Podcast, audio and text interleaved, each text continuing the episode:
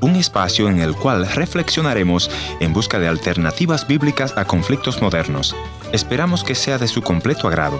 Desgraciadamente el alcohol es una sustancia muy dañina para la persona quien lo bebe y para el resto de su entorno, en este caso la familia. Mis amigos, en este momento, ¿cuántas vidas están siendo arruinadas por causa de las bebidas alcohólicas? Nuestro invitado de hoy nos dirá, mi papá era un alcohólico, le pegaba a mamá y nosotros los hijos corríamos a la casa de la abuela y cuando dimensioné la situación dije, yo no quiero ser como mi papá.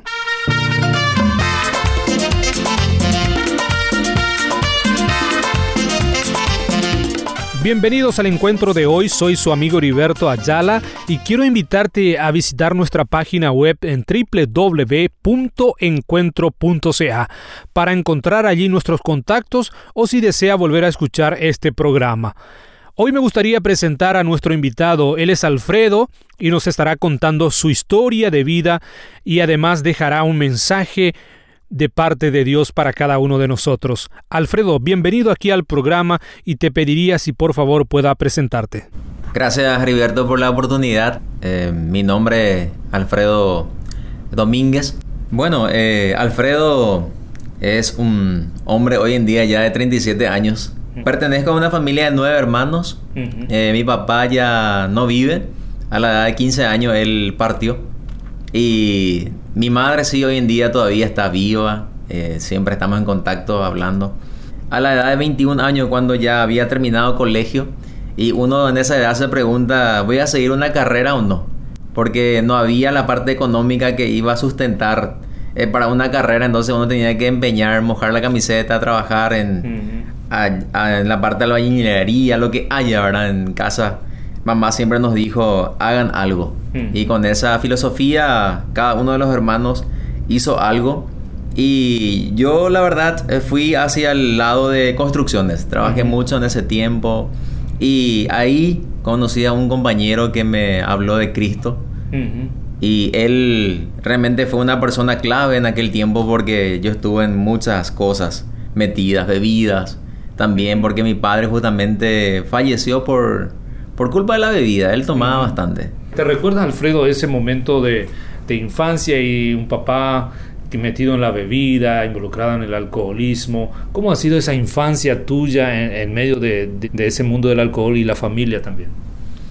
Y la verdad que un, una experiencia no recomendable a, nadie, sinceramente. Una escena familiar donde yo recuerdo solamente una vez que papá me hizo sentar en su regazo y me dijo, yo te quiero. Creo que fue un, en un cumpleaños, no me acuerdo en qué edad. Pero luego mucha pelea, mucha pelea en casa. Mamá siempre defendiendo a los hijos. A veces había escena que las 3 de la madrugada salíamos de casa, íbamos a la casa de los abuelos porque papá llegó en casa borracho. Pegó a mamá, quería pegarle también a los chicos de paso porque ahí se despertaron. Entonces teníamos que ir todo corriendo a la casa de la abuela. Ese fue mis años de infancia, entre adolescencia también. Adolescencia ya eh, uno podía dimensionar más de una forma razonable lo que pasaba y eh, decía yo no quiero ser así, no quiero ser como mi papá. Por condiciones de salud, él, cuando yo tuve 15 años, él partió. Y me acuerdo que cuando él partió, sinceramente a mí no me dolió. Yo dije, por fin, ahora nuestra familia va a estar bien. Ahí en casa, cuando él partió, las cosas empezaron también a cambiar bastante. Mamá tuvo otra forma de vida, ¿verdad? Más relajada, digamos, consiguió más trabajos, más ayuda. Pero por otro lado, sabía que dentro de mi corazón nunca había paz porque había un papá ausente y yo era un joven rebelde ya en aquel tiempo, creciendo en casa ahora. Alfredo, esto es casi común en toda Latinoamérica, el alcoholismo que destruye a muchos hogares, que mamá, papá no se entienden por causa de esa bebida y eso también eh, influye en la vida de los niños. ¿Cómo describirías tú esa infancia donde ya lo dijiste, alcohol, eh, peleas, eh, sin Cristo? ¿Cómo describirías esa infancia? Realmente difícil. Yo creo que una etapa donde uno muchas veces no quiere destapar esa parte de su vida.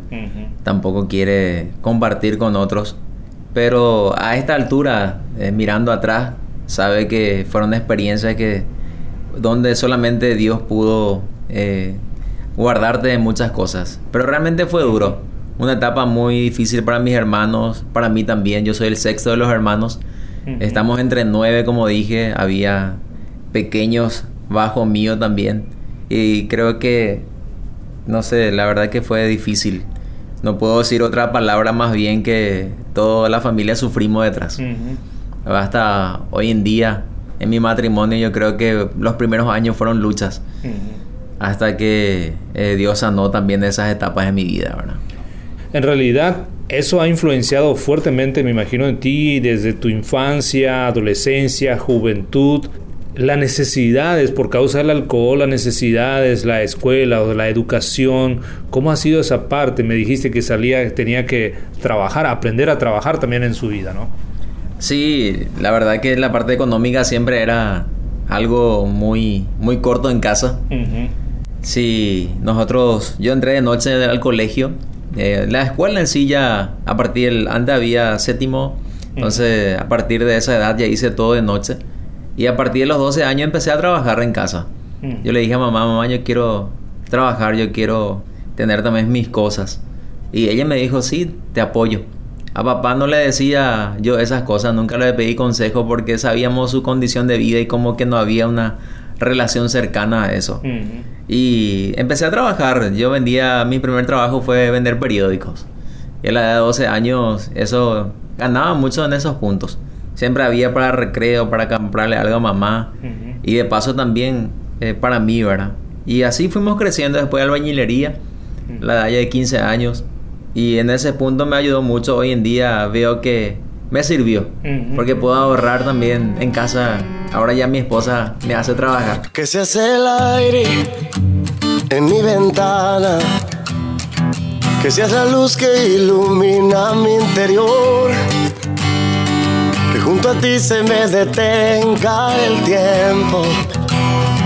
Que no se acabe el susurro de tu voz Alfredo, ¿cómo llegaste a conocer a Cristo después de haber experimentado toda esa infancia dura, la adolescencia, la juventud? ¿En qué momento llegaste a tener ese encuentro personal con Jesús? Y fue después del colegio. Eh, mi ex compañero de, colegio justamente era un, buen profesional en la parte de construcción. Y yo trabajé con él. Él era el oficial y yo el ayudante. Y así hablando, conversando día a día, él me hablaba de Cristo. Él me decía, mira Alfredo, Dios te ama Dios tiene un plan para vos. Y me compartía conmigo también la palabra de Dios. Me invitó en la iglesia. El primer tiempo yo eh, me acuerdo que no quería irme. Eh, recién a los 20 empecé a ir. Y allí me llamó mucho la atención el grupo juvenil, el grupo de música. Porque la música es, por un lado, una pasión que yo siempre tuve. Pero más bien no expresada, ¿verdad? Era un momento de escape, digo yo, de esa de esos momentos difíciles que pasamos en casa, yo creo que la música fue uno de los momentos que nos, que a mí personalmente me causó eh, escape, digamos, de esa eh, escena. Pero ahí él me habló de Cristo y en algún momento eh, sus palabras me tocaron. Y me di cuenta que yo era pecador, que tenía que arrepentirme, entregar mi vida a Cristo. Y a la edad de 21 años yo dije al Señor, acá está mi vida. Y me acuerdo que me fui junto a mamá y le dije, mamá, yo hoy quiero... Eh, hice un cambio de vida, le dije. ¿Por qué? Porque era un hijo rebelde. Como papá nunca nos dijo hace esto ni aquello. Más bien mamá era el que siempre nos instruía. Y un joven sin Cristo, como dijiste, eh, eh, actúa diferente. Y yo no le hacía caso a mamá. A veces llegaba tarde en casa, a veces iba en fiestas tomando. Y un día le dije, mamá, yo quiero cambiar. Entregué mi vida a Cristo y te invito para mi bautismo tal día. ella, ella no creyó. Ella dijo, no, no puede ser que vos cambies, hijo. Y, pero apareció a mi bautismo, estuvo allí y después, eso fue a, a, la edad de 21 años ya, me bauticé y ahí empezó mi caminar con Cristo. ¿Y qué te dijo tu mamá en ese momento, ya, que vio que realmente estás está queriendo iniciar una nueva etapa de vida? ¿Qué, qué fue lo que dijo ella? Bueno, textualmente no recuerdo palabras que, que me habrá dicho, pero sí eh, acciones. De que ella empezó a confiar más en mí, vio que había cambio en mí, empezó a contarme también sobre muchas cosas que había pasado ella con, con papá. Y ahí también eh, empezó el proceso de perdón. Eh, yo hacia mi padre y ella también hacia su marido, ahora Su...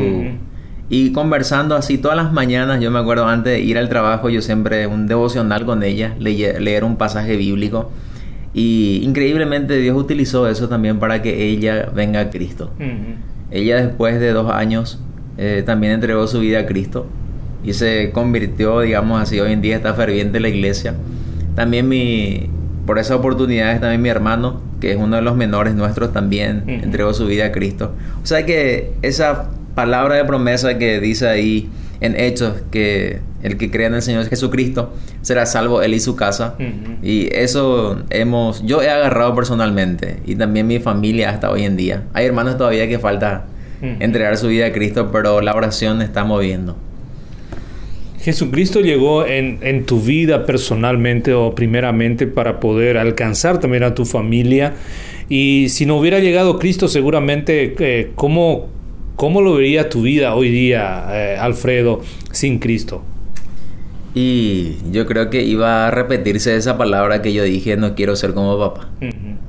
Tal vez sin falta, sin poder perdonar eh, viendo esa escena nada más en mi mente, todo lo que fue mi infancia, mi adolescencia, hubiera repetido todavía hasta el día de hoy.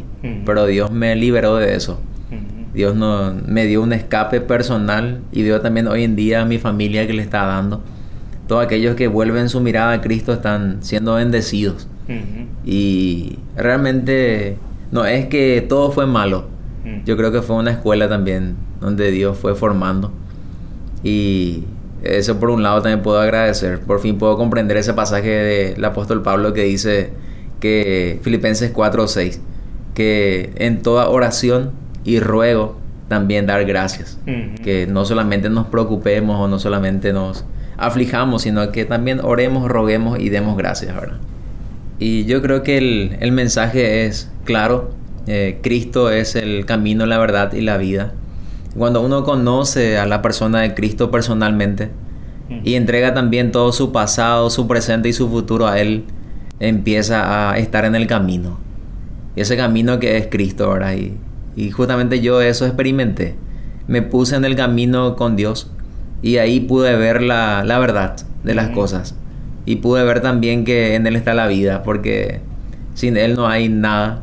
Eh, solamente hay los vicios de este mundo y todos los sufrimientos que uno tenga es sin Él, ¿verdad? Pero con Cristo hay esperanza. Así que todos aquellos que a lo mejor están pasando por un momento difícil hoy en día, ya sea luchando tal vez con eh, algo similar a lo que yo viví o tal vez algo que es diferente, pero Dios es el mismo. Mm. Hebreos 13:8 dice que Jesucristo es el mismo de hoy, el mismo de ayer y es por los siglos de los siglos también. Es un Dios que sigue haciendo milagros.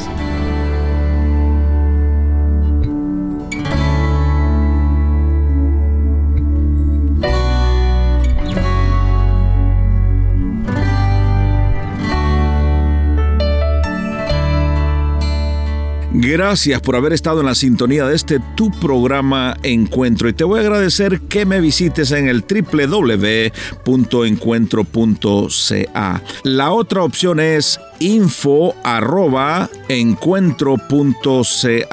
Gracias por sintonizarnos a través de esta radioemisora. Yo soy tu amigo Ernesto Pinto y al despedirme quiero recordarte que Dios te ama y yo también.